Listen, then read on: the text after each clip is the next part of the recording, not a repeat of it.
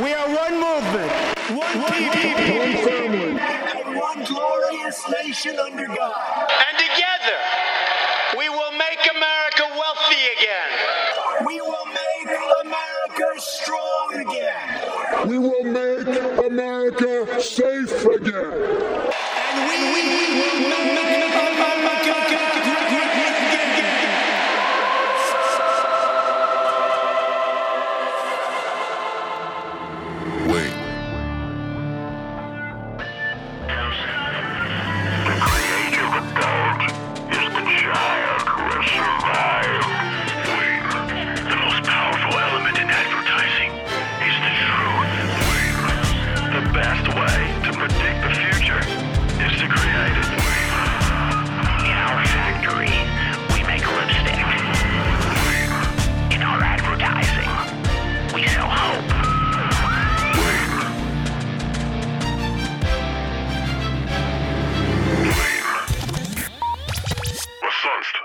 Und herzlich willkommen zu dieser Ausgabe des Wayne Podcasts. Ich habe euch vielleicht ein bisschen verstört zurückgelassen. Ich habe ein paar Soundfiles eingeblendet, die ihr vielleicht nicht mal richtig zuordnen könntet. Was war das? Das war die Wahlkampf-Antrittsrede von Donald Trump gestern in Orlando. Und warum habe ich das rausgestellt? Nicht um den Jungen zu supporten, weiß Gott nicht. Ich bin Meilen, also Lichtjahre von ihm entfernt. Aber er macht ein paar Sachen richtig und die habe ich auch probiert herauszustellen. Ähm, und richtig meint jetzt nicht, dass es im Werte, in der Wertebasis richtig ist, sondern es spricht Menschen an ihren tiefsten Emotionen an und die haben auch fürs Marketing eine Eigenschaft. Deswegen hört euch mal an, welche Fokusthemen er in, seine, in den Teil seiner Rede rausgestellt hat, äh, den ich jetzt hier fokussiert habe. Und guckt mal, welche dieser Werte ihr in eurem Marketing auch selbst anbringt. Weil eins könnt ihr glauben, diese Rede ist hundertmal geprobt und von Psychologen hochgradig analy- analysiert worden, was diese Begrifflichkeiten anbelangt.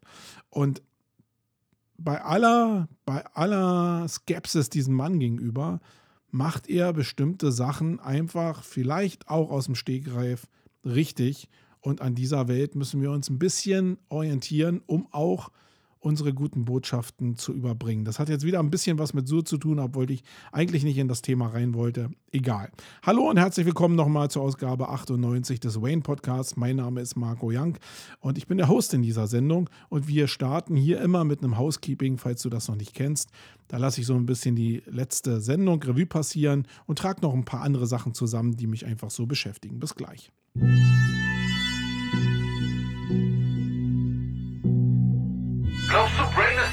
Der Szene?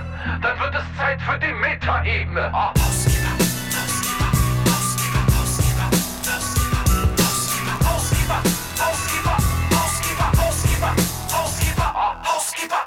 Ja, meine Lieben, ich habe eine ganze Menge Feedback bekommen zu dem, was ich mit dem Markus Kellermann besprochen habe, nämlich Affiliate Marketing. Und ähm, da habe ich natürlich zum Thema eine ganze Menge Feedback bekommen. Ich will erstmal mein eigenes Feedback sagen, weil ich habe ja selbst auch immer so ein, so ein Gefühl dafür, wie die Sendung gelaufen ist. Und ich muss sagen, was ich auch schon in dem Podcast selbst gesagt habe, dass es halt sehr faszinierend für mich war, dass er die Welt von Affiliate Marketing eigentlich mit ganz an, anderen Augen oder aus einer anderen Perspektive betrachtet, als ich es mache. Und er auch mit ganz anderen Leuten zu tun hat, anscheinend, als äh, ich in meiner Welt, wo es sehr stark um Publisher geht. Ähm, und ich habe jetzt fälschlicherweise angenommen, und es liegt auch daran, dass diese Interviews jetzt immer oftmals Schnellschüsse sind und nicht so richtig vorbereitet sind, dass er ähm, in einer selben Denkebene unterwegs ist wie ich. Das war aber gar nicht so der Fall. Und warum habe ich das jetzt auch gesendet? Weil ich glaube, dass da eine ganze Menge Spannung drin sein kann, wenn halt zwei so eine Perspektiven aufeinander prallen. Das Problem dabei ist, dass es so ein bisschen konfus werden kann, weil die Leute, die jetzt keine Ahnung vom Affiliate Marketing haben und die die beiden Perspektiven überhaupt nicht kennen, die werden vielleicht nicht ganz verstehen, was wir denn da überhaupt gesagt haben oder warum der eine jetzt an der einen oder anderen Stelle druckst und äh, auf der an, einen oder anderen Stelle halt total super zu Hause ist und informiert ist. Und ich glaube, das kam in dem Interview ganz gut raus. Ähm, ich will nochmal darauf hinweisen, dass der Markus Kellermann auf seinem Podcast, nämlich Affiliate Musics auf Termfrequenz, ähm, einen Podcast zum Thema Sur noch gebracht hat. Er war heiß darauf, mich nochmal zu interviewen zum Thema Sur, was denn meine Meinung ist, gerade weil er eine andere Meinung dazu hat. Und ich muss sagen, da ist ein Format entstanden, was ich wirklich cool finde, weil das wirklich jetzt kein Einheitsbrei-Interview war, sondern wir uns auch wirklich mal die Stirn geboten haben zu bestimmten Bereichen, ohne Beef miteinander zu haben, sondern einfach, weil wir uns mal die Meinung gesagt haben. Und das ist, glaube ich, für uns cool gewesen. Das ist aber auch für die Leute, die zugehört haben, cool gewesen. Wie gesagt, wenn wieder auch der Spielball aufgenommen wird. Und der eine fühlt sich jetzt da zu Hause bei der Meinung, der andere fühlt sich da zu Hause. Und das ist okay. Ich muss da nicht gewinnen. Markus muss auch nicht gewinnen, sondern es geht darum, das Thema mal zu beackern. Wenn ihr gar nicht wisst, wovon ich rede, dann hört doch einfach mal rein bei dem Markus Kellermann auf Affiliate Musics und hört euch das Thema nochmal an. Als Voraussicht will ich mal sagen, und das habe ich jetzt schon öfter auch in Social gebracht, ich will mich jetzt so ein bisschen von dem Thema Sur wieder lösen, weil ihr habt in bestimmten Teilen recht. Äh, nämlich, man darf sich nicht so lange mit dem Zeug aufhalten, weil die Welt da draußen funktioniert aktuell noch ein bisschen anders. Ich fand es sehr interessant, mal über drei Folgen das einfach so ein bisschen zu thematisieren. Aber es muss auch mal weitergehen. Deswegen, okay, ich habe mich jetzt platziert in dem Bereich so ein bisschen. Und jetzt muss man auch mal loslassen können und mal wieder Zeit und Platz für andere Sachen haben. Ähm, eine Sichtweise will ich noch reinstreuen und das ist die Sichtweise von dem Thomas, der mir nämlich ein Audiofile geschickt hat, was ich sehr, sehr smart finde und wo ich euch nur aufrufen kann zu, dass ihr das öfter mal macht, weil das so ein bisschen Lebendigkeit in den Podcast hier reinbringt. Also hören wir mal, was der Thomas gesagt hat. Ja, hallo Marco, hier ist der Thomas vom Podcast SEO-Senf. Ich wollte ja auf diesem Wege einfach mal einen Audiokommentar ja, übermitteln äh, und zwar auf deine letzte Podcast-Episode mit dem Markus Kellermann. Sowohl bei dir im Podcast als auch bei Markus habe ich äh, reingehört und muss sagen, ich fand das super. Ich fand das super, wie, wie kontrovers ihr ein Thema, in dem Fall die schnell und hektisch Reich-Fraktion, diskutiert habt. Die Energie bei euch beiden äh, war absolut äh, zu hören, auch mit durchaus unterschiedlichen Blickwinkeln. Aber ich möchte es gar nicht inhaltlich bewerten, sondern vielleicht nur so viel dazu sagen, dass es solche Ausprägungen auch in der Offline-Welt schon gegeben hat. Äh, beispielsweise die berühmten Kaffeefahrten. Auch hier wurden Leuten irgendetwas angedreht, was man vielleicht im Nachhinein bereut hat. Es war einfach erfrischend, auch mal hier verschiedene Standpunkte zu hören. Und das ist, glaube ich, das, was das Podcasting auch ausmacht, dass man einfach auch mal weg von der Norm eine solche Diskussion einfach hört und äh, macht weiter so. Vor allen Dingen, lass dich nicht von den Facebook Idioten, darf ich das sagen, äh, runterkriegen, sondern bleib bei deinem Standpunkt. Viele Grüße. Ja, danke Thomas äh, für das Audio-File und ähm, ja, ich gebe mir zumindest Mühe, dass ich ähm, weiter meine Meinung durchboxe. Ich glaube, ich bin in den letzten Jahren aber nicht dafür bekannt geworden, eigentlich, dass ich das sage, was andere meinen, sondern dass ich ähm, eher äh, meine eigene Meinung probiere, so ein bisschen zu verteidigen und auch vielleicht zu platzieren. Ähm, also danke dafür. Ja, das war es auch so als Rückschau zum letzten Podcast. Wer da nochmal reinhören will, der guckt einfach mal oder hört einfach in die 97 nochmal rein. Jetzt kommen so ein paar Sachen, die ich einfach so am Rand gefunden habe, die aber im Housekeeping besser untergebracht sind, als wenn ich die jetzt hier in die Blog-Themen irgendwie reinpacke. Zum einen gab es ja ein Google Uni Update, also wieder mal ein Update. Jetzt scheint ja so vierteljährlich als Folge so ja, ein Update zu kommen. Diesmal war es sehr ungewöhnlich, hatte ich ja in der letzten Ausgabe auch schon gesagt, weil Google angekündigt hat, dass es ein Juni-Update gibt. Und ich muss sagen, dass ich gar nicht so richtig weiß, was Google da eigentlich mit bezweckt, weil viele Sachen einfach in den Updates, die in den letzten Monaten gelaufen sind, auch vom Medic schon angefangen, ähm, einfach total konträr laufen. Also da wären irgendwelche künstlichen Intelligenzen vielleicht trainiert. Ich habe aber das Gefühl, die werden nicht mehr in irgendeiner Sandbox trainiert, sondern die werden jetzt wirklich am offenen Herzen ähm, operiert und dann wird festgestellt, oh, da sind ein, sind ein paar Auswüchse da, die müssen wir wieder regulieren. Also die meisten Ausbrüche, die jetzt nicht wirklich, also die Ausbrüche, die zumindest richtig massiv waren, die ich gesehen habe, sind mittlerweile durch die Updates wieder zurückgerollt worden und eigentlich auf dem Stand, wie sie jetzt vor einem halben Jahr irgendwie mal waren. Und ist das jetzt ein Update oder ist das ein Fehler gewesen? Es wirkt ein bisschen skurril, muss ich sagen. Ich habe nicht so den Eindruck, dass das alles normal ist.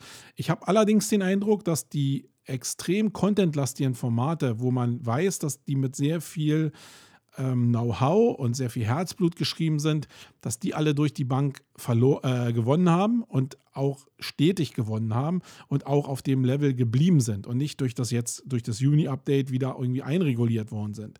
Das heißt, ich glaube, und das war das Verständnis, was ich leider auch schon vor den Updates hatte. Dazu hätte es jetzt nicht diese riesen Peaks gebraucht, dass sich guter Content durchsetzt. Und das wisst ihr alle schon. Die Frage ist ja immer nur, was ist guter Content? Und ähm, das ist halt gar nicht so leicht zu beantworten. Nehmen wir mal den Olaf Kopp, den ich an dieser, äh, an dieser Stelle herzlich grüßen will. Das ist einer, der wirklich seit Jahren schon sehr, sehr gut schreibt und sehr tief schreibt im Thema Suchmaschinenoptimierung, aber auch zu den Themen, die allgemein Customer Journey, Content Marketing und andere Themen auch äh, beinhaltet. Und Viele fragen sich ja, wo er die Zeit hernimmt, einschließlich meiner Person. Aber das, was er da macht, ist wirklich, wirklich gut. Und Jetzt hätte man sich die letzten Jahre ja fragen können, warum ist er sichtbarkeitsmäßig gesehen zumindest immer noch auf demselben Level wie andere Formate jetzt. Und ich glaube, dass es auch für den Olaf, abseits von dem Traffic, den er da erzeugt, in Sachen Sichtbarkeit jetzt nicht so super äh, äh befriedigend war, zu sehen, dass das überhaupt nicht so richtig performt. Und im Zuge von den Updates ist gerade jetzt das SEM Deutschland Blog oder die Seite sehr stark explodiert, fast vor vier mittlerweile äh, oder jetzt inzwischen. Und da muss ich sagen, zu Recht, weil eben das Sachen sind, die super, super sind und wo halt Google merkt oder jetzt einspielt, die Datensets, die da an Zufriedenheit hinterlegt sind von den Usern, die kommen jetzt zum Tragen. Bedeutet für euch, es ist nicht alles eins zu eins sofort da, sondern ihr müsst eine Vision haben, egal ob ihr sie selbst ausprägt oder ob ihr eine Agentur habt oder einen Berater habt, der euch diese Vision mitgibt. Wenn, wenn das so ist und euer Berater sagt das schon, dass eben so eine Content-Geschichten, wo ihr in Richtung Content arbeitet, dass das halt mehrere, ein oder mehrere Jahre dauern kann, dann ist das die Wahrheit. Vielleicht wird Google, sorry, im Laufe der Zeit ein bisschen schneller diese User-Daten einzupflegen und auch diese Signale daraus besser zu bewerten. Aber im Kern müsst ihr euch darauf einstellen, dass Wachstum über Content halt wirklich eine Maßnahme ist, die lange dauert. Und lange dauert heißt ja nicht nur, dass es von der Zeit lange dauert, sondern dass ihr dauerhaft auf dem Level Content produzieren müsst und dass ihr dauerhaft auch investieren müsst. Und das ist natürlich eine Sache, das musst du erstmal ein bis zwei Jahre durchhalten. Da hast du natürlich auf der einen Seite den Traffic, der dadurch entsteht, dass du wiederkehrende Leser hast, weil die die Qualität schon vorher erkannt haben. Aber wenn du dich als SEO auf SEO verlässt, ist es eben so, dass du das halt eben als Vision durchhalten musst. Und ich habe ja auch schon in meinen Vorpodcasts oftmals gesagt, sehe es so wie eine Investition in ein neues Unternehmen. Wenn du jetzt neu startest und dein Unternehmen gründest, dann gehst du in der Regel auch zur Bank, wenn du jetzt nicht den Cash auf der, äh, in der Tasche hast und würdest einen Kredit aufnehmen, würdest da pitchen, würdest erklären, was du machst und hast eine Vision. Und dann gehst du mit dem Geld, was du hast und der Vision nach draußen und probierst dein Projekt nach vorne zu bringen. Nichts anderes ist es in der Digitalisierung eigentlich auch. Du musst das halt wie ein Neustart sehen, wenn du im Bereich Online unterwegs sein willst und auch erfolgreich sein willst. Und da musst du eben auch mal Geld in die Hand nehmen. Und wenn das nicht da ist, musst du vielleicht auch bereit sein, für das Risiko der Vision zur Bank zu gehen und nochmal ähm, 100.000 oder mehr aufzunehmen, um in eine bestimmte Richtung zu gehen. Oder auch kleiner natürlich, wenn du kleinere Brötchen bäckst. Aber du musst auch finanziell unterfüttern können. Sonst passiert in der heutigen Zeit einfach nichts mehr. Weil du musst die guten Inhalte dann auch noch in der Lage sein, auch zu distribuieren. Das heißt, es kostet auch noch Geld, das ins Seeding reinzugeben, weil nichts alles entsteht durch einfach Inbound und die Leute kommen einfach so zu dir, sondern du musst das eben auch so ein bisschen noch befeuern. Ähm, also ihr könnt ja gerne mal reflektieren, wie es für euch ist. Ich habe das Gefühl, wenn ich mir die ganzen Charts in der Sichtbarkeit von Sistrix zumindest auch angucke, da ist eine Menge wieder da, wo wir vom halben Jahr waren und eigentlich haben wir nicht so richtig was bewegt, außer dass wir ein bisschen was getestet haben. Aber das Testen hätten sie dann auch in irgendeiner Sandbox machen können. Ja, ähm, das zum Google-Update.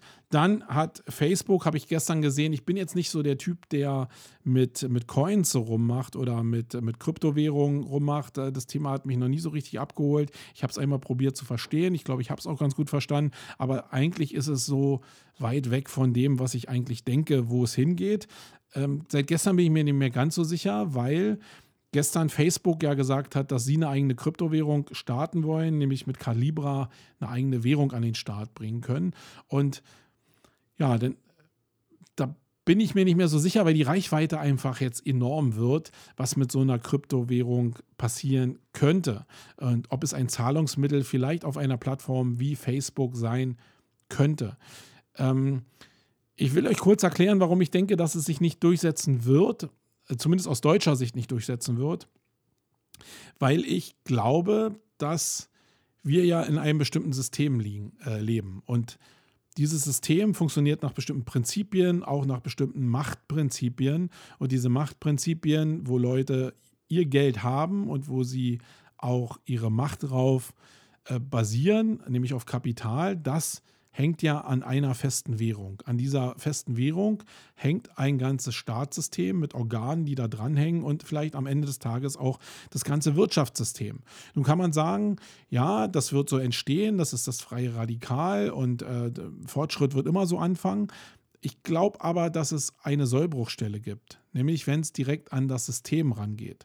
Und wenn da Leute was zu verlieren haben, und ich glaube, da haben Leute was zu verlieren, wenn das System von Festwährung national in Richtung globaler Währung geht, ähm, dann werden Staaten und Systeme, Staaten sind ja nichts anderes als Systeme, ähm, werden dagegen steuern und irgendwann Stopp brüllen. Ich bin sehr verwundert, dass es jetzt sogar noch nicht passiert mit den Kryptowährungen, die jetzt am Start sind. Äh, ich hätte mir früher schon, als der Bitcoin so durch die Decke gegangen ist, eigentlich schon hätte ich mir gedacht, dass da der Staat schon irgendwie gegenlenkt. Ich hoffe, dass es ein paar Leute da draußen gibt, die verstanden haben, dass das eben nur eine gewisse Gefahr ist. Ähm, aber ich weiß es natürlich nicht so richtig, ob es äh, da Leute gibt, die da so pfiffig sind. Also Calibra, guckt euch das mal an. Ich, ihr könnt es gerne mal von euch aus reflektieren. Vielleicht schickt er mir auch ein paar Audio-Files dazu, weil ich da auch nicht so der Superfachmann drin bin, muss ich sagen. Ich glaube natürlich auf Basis der Reichweite, dass Facebook da was reißen kann. Glaube nur, dass es vom System gebremst werden könnte und auch wird. Äh, aber vielleicht sehe ich das auch völlig falsch und dann könnt ihr mir gerne bitte helfen, dass da irgendwas passiert. Ähm, dann noch ein weiteres Thema, was auch in Richtung Systemumbruch geht. Äh, und ich glaube, da sind wir mittendrin, ja. Also äh, in unserem System ändert sich radikal viel. Das habe ich in der letzten Sendung auch schon gesagt, dass ich gerade eine Gefahr darin sehe, dass so Parallelsysteme eben neben den normalen gesellschaftlichen Systemen entstehen. Und ein Teil davon ist, sind nicht nur Fake News, sondern sind, und da merkt euch vielleicht die Begrifflichkeit mal, Deepfake-Videos. Und das ist so die nächste Stufe von Fake News. Es gibt ja so ähm, Posts, die in Facebook oder auf anderen sozialen Medien geteilt werden oder veröffentlicht werden, die halt einfach eine Lüge sind und die ja Fake News sind. Und jetzt gibt es die Steigerungsform, dass es Leute gibt, die halt Videos beeinflussen, die ja eher für eine Glaubwürdigkeit stehen, weil es schwerer zu beeinflussen ist. Glaube ich, haben die einen größeren Trust. Und jetzt gibt es aber Leute, die einfach mal so Know-how haben, dass sie Videos auch umformen können und nachbearbeiten können. Und es gibt ein paar Beispiele dafür und das letzte Beispiel, was jetzt rausgekommen ist, ist ein äh, Video von Mark Zuckerberg, der ähm, ja selbst bei Erkennen, also die Geschichte war ungefähr so, dass es im Vorfeld zu Videos, die halt nachweislich gefaked sind, halt zu einem Up-Ranking oder einem Down-Ranking des, äh, innerhalb des Facebook-Algorithmus gekommen ist. Das heißt, Facebook hat künstlich dafür gesorgt, dass diese, diese Videos nicht mehr so in Masse ausgespielt werden. Aber obwohl sie Fake News sind, äh, sind sie nicht gelöscht worden. Ähm, das eine Video, was ich gesehen habe, ist allerdings gelöscht worden. Da kann ich, aber das Beispiel müsste ich mal nachsteuern, werde ich mal in die Shownotes reinpacken, weiß ich jetzt hier nicht mehr aus dem Hut genau. Auf jeden Fall, obwohl das so gemacht ist, ähm, hat jetzt das natürlich den Mark Zuckerberg selbst erwischt, weil es ein Video gegeben hat, wo einfach die Stimme gefälscht wurde und ihm einfach irgendwelche anderen Begrifflichkeiten in den Mund gelegt worden sind. Und vielleicht denkt er jetzt selbst noch mal darüber nach. Manchmal ist es ja ganz gut, den, der dafür zuständig ist, dass bestimmte Sachen verändert werden, dass man den selbst mal irgendwie vorführt, wie anfällig man ist. Und dann ist es vielleicht auch ganz cool. Warum erzähle ich das jetzt? Weil es wirklich, wirklich systemrelevant ist. Und ich sage jetzt ganz oft System, weil ich glaube, dass wir in einem System leben, was grundsätzlich ganz okay ist. Wir haben ein paar Probleme, wir, haben, wir machen bestimmt auch nicht alles richtig und wir machen auch nicht alles mega human, aber immerhin hat uns das System Frieden beschert und da bin ich ein totaler Verfechter von, dass ich sehr stolz und dankbar dafür bin, dass ich hier in Frieden leben kann. Ähm, und dieses System, in dem ich jetzt hier lebe oder in dem wir alle leben, ist halt anfälliger geworden. Und diese Deepfake-Videos sind die nächste Evolutionsstufe, wenn es um Fake News geht, weil am Ende es sehr, sehr schwierig ist, noch zu kontrollieren, wer was wirklich gesagt hat. Ähm, und dann wird nur noch Autoritäten geglaubt. Und wie Autoritäten entstehen, das ist ähm, schwierig. Da sind wir wieder doch im Thema Sur drin, weil es es zeigt sich halt ganz schnell, wie Autoritäten entstehen. Und dann kommen eben auch so Menschen nach vorne wie eben Donald Trump. Und der ist eine Autorität und viele Leute glauben dann dem Typen, der Präsident der Vereinigten Staaten ist, einfach, was er sagt. Und das muss aber nicht der Wahrheit entsprechen.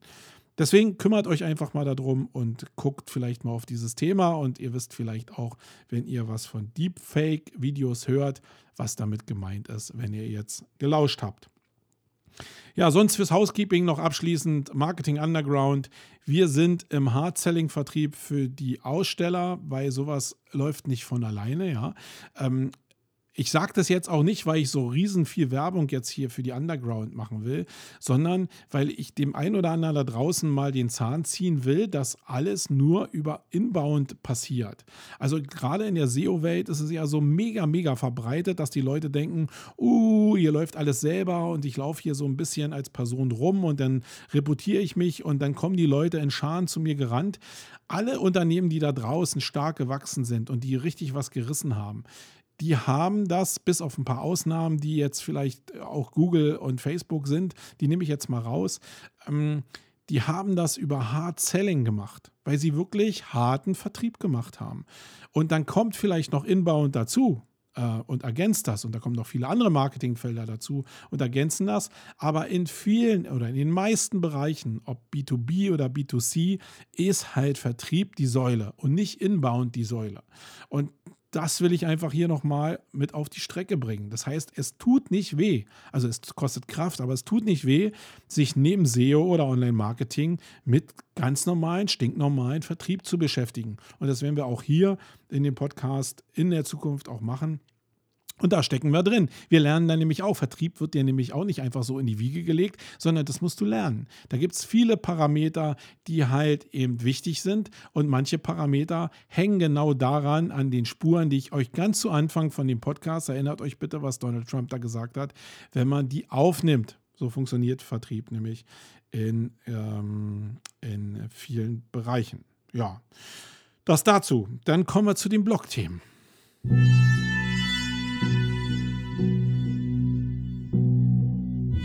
Sets aus der Blogosphäre, angerührt für die Legionäre. Oh.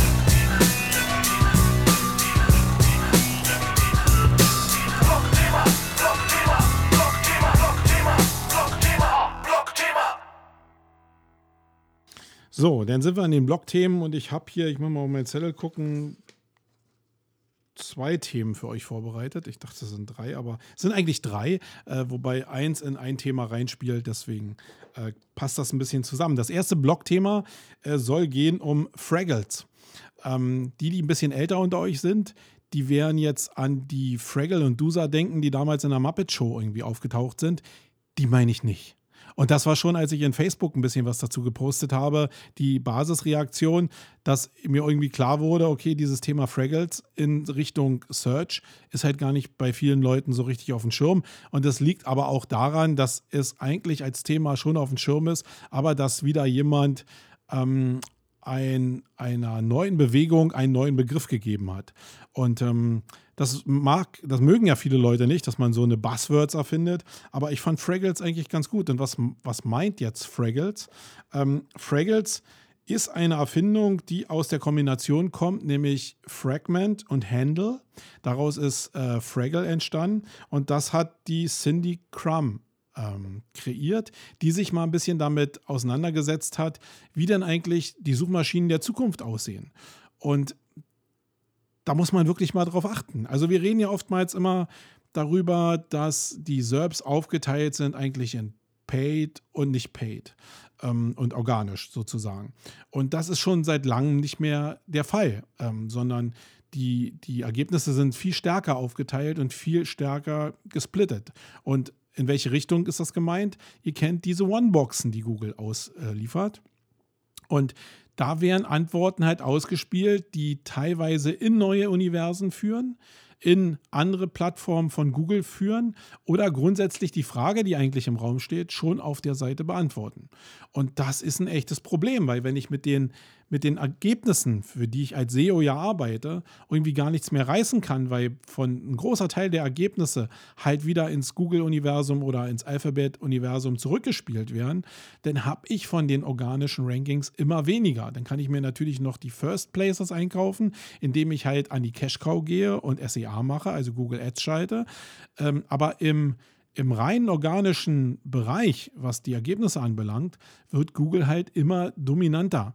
Und diese Zusammenstellung, das nennt die gute Cindy halt Fraggles. Also die Fragmentierung, die Fragmente und der Umgang damit, äh, mit diesen ähm, Fragmentierungen umzugehen. Und das ist wirklich eine spannende Geschichte. Und manche Sachen, da lohnt es sich ja darüber nachzudenken, wie ich dann platziert sein kann in den Universen. Und ein schönes Beispiel ist die Google Jobsuche jetzt aktuell, die ja massiv ausgespielt wurde. Da ist natürlich die Frage, wenn halt viel Traffic aus dem Human Resources Bereich auf Google in, äh, oder über Google ähm, gelauncht wird, wie finde ich denn in den Ergebnissen jetzt statt, also in diesen vertikalen Ergebnissen von Google. Die Frage muss man sich ja stellen, genauso wie man sich die Frage stellen kann, finde ich jetzt in, in einer One-Box statt, die aus YouTube gefüttert wird zum Beispiel oder in der Bildersuche gefüttert wird oder aus den News gefüttert wird. Also in den ganzen Parallelwelten muss ich ja irgendwie auch stattfinden. Das Problem ist nur, ich kann gar nicht in allen stattfinden oder das Spiel wird halt so mächtig kompliziert, dass ich es wirklich mit viel auch finanziellen Einsatz halt irgendwie hinkriegen muss und das schaffen die wenigsten. Deswegen ist das ein Problem und wie groß das Problem ist und deswegen bin ich von drei auf zwei Artikeln hier auch runter, hat der Rand Fishkin gezeigt, der in einem äh, Blogpost, den ich auch verlinke hier unten in den Show Notes auf äh, SparkToro äh, gezeigt hat, auf Basis eines Datensets, ich glaube von Browser-Daten, wenn ich das richtig gesehen habe, wie hoch der Anteil eigentlich ist von No-Clicks, also wo du nicht mehr auf den Ergebnisseiten von Google direkt verlinkt wirst, sondern wo dir einfach der Klick entweder gar nicht gegeben wird, also es findet gar kein Klick statt, weil die Frage da schon beantwortet wird in den SERPs, oder wo Google selbst in sein eigenes Universum zurückleitet äh, und kein Klick mehr auf deine Suchergebnisse erfolgen kann. Und der Anteil ist nach den Daten schon bei über oder knapp 50 Prozent. Und das ist nicht unerheblich, sondern ähm, es gibt ja sehr viele Tools da draußen, wie zum Beispiel HRFs, die in der Keyword-Analyse, in der Keyword-Analyse, ähm, anzeigen, wie hoch die Verteilung ist auf bestimmten Suchergebnissen oder wie hoch die Wahrscheinlichkeit ist, dass organisch geklickt wird oder dass in Paid geklickt wird. Da sind aber die One-Boxen noch gar nicht mit drin. Also dieser ganze Bereich dieses Fraggle-Contents. Ähm, und da 50% rauszunehmen, ist schon massiv. Was will ich damit sagen? Ich will damit sagen, dass es, wenn wir früher in der Vergangenheit davon gesprochen haben, dass SEO tot ist, dann stimmt das natürlich nicht. Aber dass SEO sich massiv verändert hat und dass der Anteil von normalen organischen Klicks aus der normalen organischen Suche immer kleiner wird, das ist Tatsache. Und da muss man sich, wenn man Anbieter ist oder äh, Freelancer ist oder auch in-house arbeitet, da muss man sich Gedanken drüber machen und sich entsprechend positionieren, weil die Entwicklung wird nicht rückläufig werden, sondern Google zeigt ganz deutlich, dass diese Entwicklung weiter rausgespielt wird. Und da sind wir noch nicht mal im Bereich Voice Search oder Smart Home angekommen und die ganzen Bereiche, die stehen ja noch vor der Tür. Da ist auch noch der ganze Bereich Podcaster irgendwie mit drin, der noch da eingefeedet werden kann. Also du wirst immer mehr verlieren. Das heißt, wenn ich jetzt hier so einen Podcast mache, dann ist es vielleicht auch ein bisschen meine eigene Sicherung für die Zukunft, weil ich vielleicht eine Chance habe, irgendwann in der Podcast-Suche von Google stattzufinden und damit vielleicht auch zu bestimmten Keyword-Kombinationen in einer One-Box stattfinden zu können. Ähm, das kann man natürlich auch, wenn man gleich, wenn man aktuell startet, wenn es dann irgendwie zu dem Update gekommen ist. Aber da Google auch sagt, dass es immer mehr in Richtung Autoritäten geht, auch wenn Google es noch nicht drauf hat, in Richtung Autoritäten zu bewerten, wird es aber dahin gehen, weil es auch der einzige Schutz ist, über nachgewiesene, Autoritäten in den Bereich des Trusts wieder zurückzukommen, sonst werden wir irgendwann total in einer Fake-Welt landen. Das heißt, es führt gar kein anderer Weg dran vorbei, als vielleicht ein blaues Häkchen was wir aus Facebook ja schon kennen, vielleicht auch irgendwann für Google zu haben und als Person wenigstens verifiziert zu sein. Und da bin ich mal gespannt, wo die Reise hingeht. Die entsprechenden Charts von äh, Rand Fishkin habe ich euch hier unten in die Shownotes gepackt. Guckt euch die bitte, bitte an, weil das wirklich, wirklich wichtig ist, was die strategische Ausrichtung von SEO anbelangt. Und damit ist SEO nicht tot, aber ihr wisst, was ich damit sagen will. Dann geht es um akustische Influencer in einem Blogpost, den ich bei onlinemarketing.de gesehen habe. Und ja, da ist es, also dieser ganze Bereich Influencer, wenn wir über Influencer reden, dann reden wir eigentlich immer über Influencer, die aus, äh, aus YouTube kommen oder die aus dem Fernsehen kommen oder die in Instagram groß geworden sind. Jetzt gibt es aber natürlich auch noch andere Welten und das ist zum Beispiel Podcast.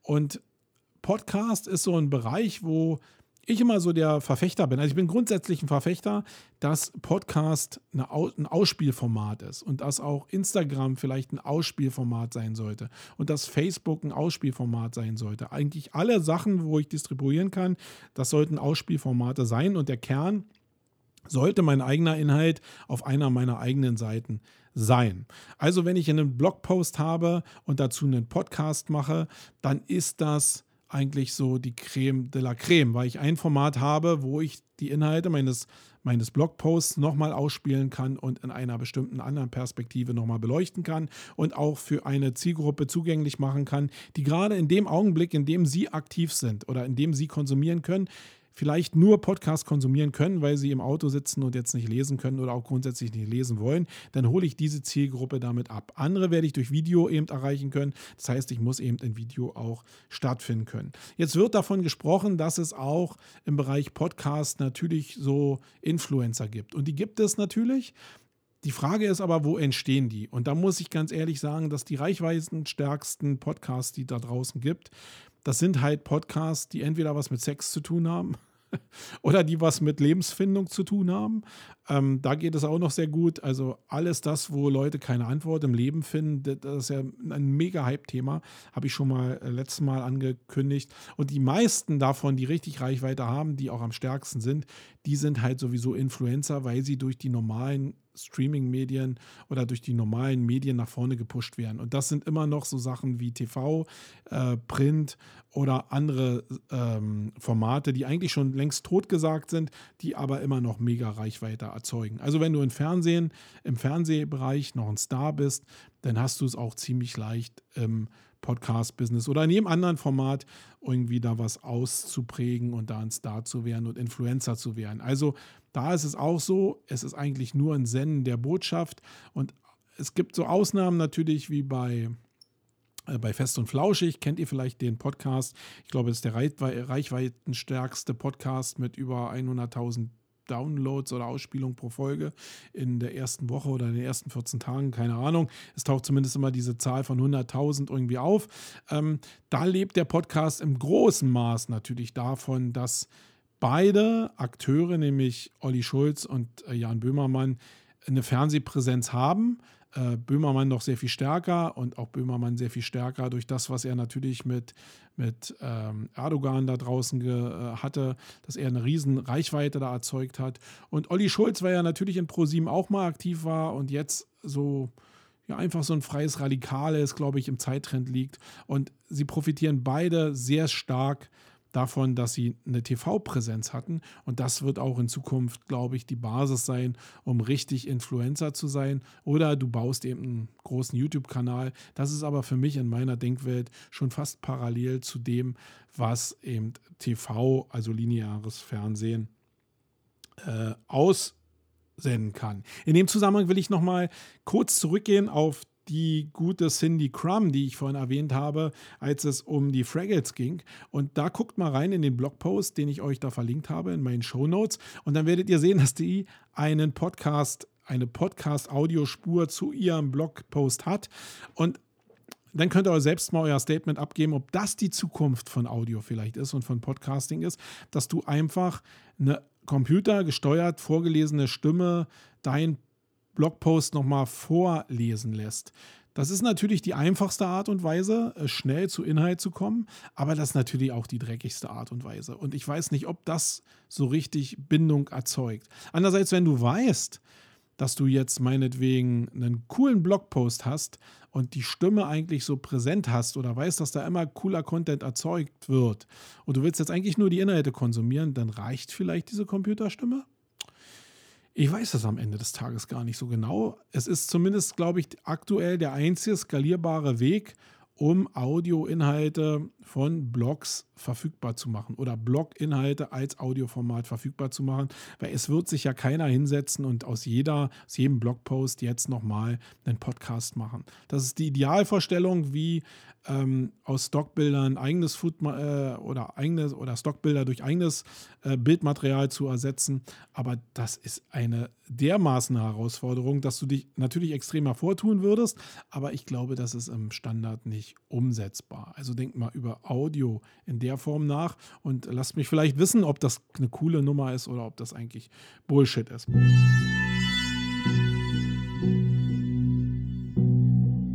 Denke groß wie eine Daisy Cutter. Sei bereit für das Main-Geschnatter. Oh.